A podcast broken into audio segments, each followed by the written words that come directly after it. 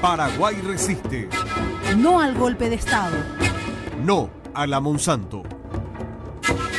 El golpe de Estado ocurrido en Paraguay el pasado mes de junio tenía olor a soja, a maíz y a algodón. A soja, maíz y algodón transgénico.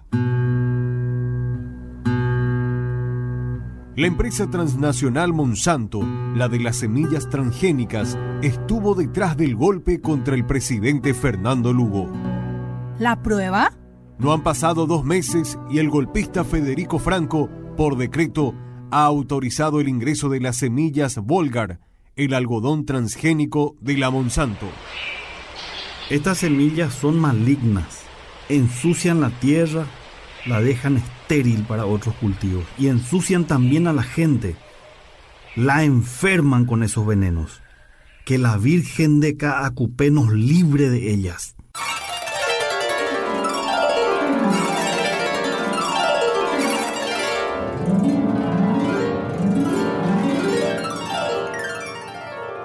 A raíz del golpe de Estado, se ha formado el Frente de Lucha Paraguay Resiste, con organizaciones campesinas, indígenas, estudiantiles y sindicales, liderado por el destituido presidente Fernando Lugo.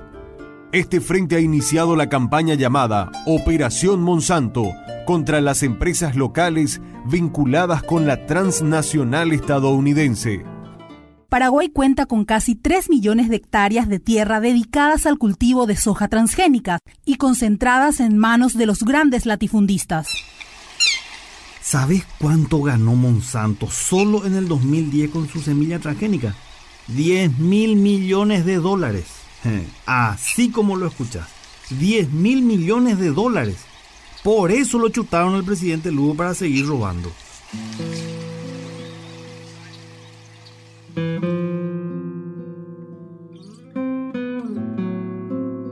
El gobierno golpista dice que las semillas Volga recuperarán milagrosamente la producción algodonera nacional. Dicen que brindarán enormes beneficios a los agricultores. La verdad es que estas semillas transgénicas de algodón cuestan cuatro veces más que las semillas nacionales y que los agricultores se verán obligados a comprar los herbicidas de la misma Monsanto. Orero esa ore mandiyu orgánico lleva imbare TV transgénico wi pe y fibra imbare TV. Apea e orenbae. El productor paraguayo sabe, y la verdad es que el algodón de semillas nacionales es de mucha mejor calidad de fibra que el producido por las semillas transgénicas. Y que el algodón nacional forma parte de nuestro patrimonio genético y de nuestra cultura ancestral. Hemos hackeado tu página, Federico Franco. El colectivo Anonymous Paraguay ha decidido unirse a la plataforma de activistas Paraguay Resiste. Para comenzar, han hackeado las páginas de Internet de las compañías nacionales vinculadas con la Monsanto. Anonymous también ha dejado fuera de servicio la página del golpista Federico Franco. Paraguay Resiste. No al golpe de Estado. No a la Monsanto.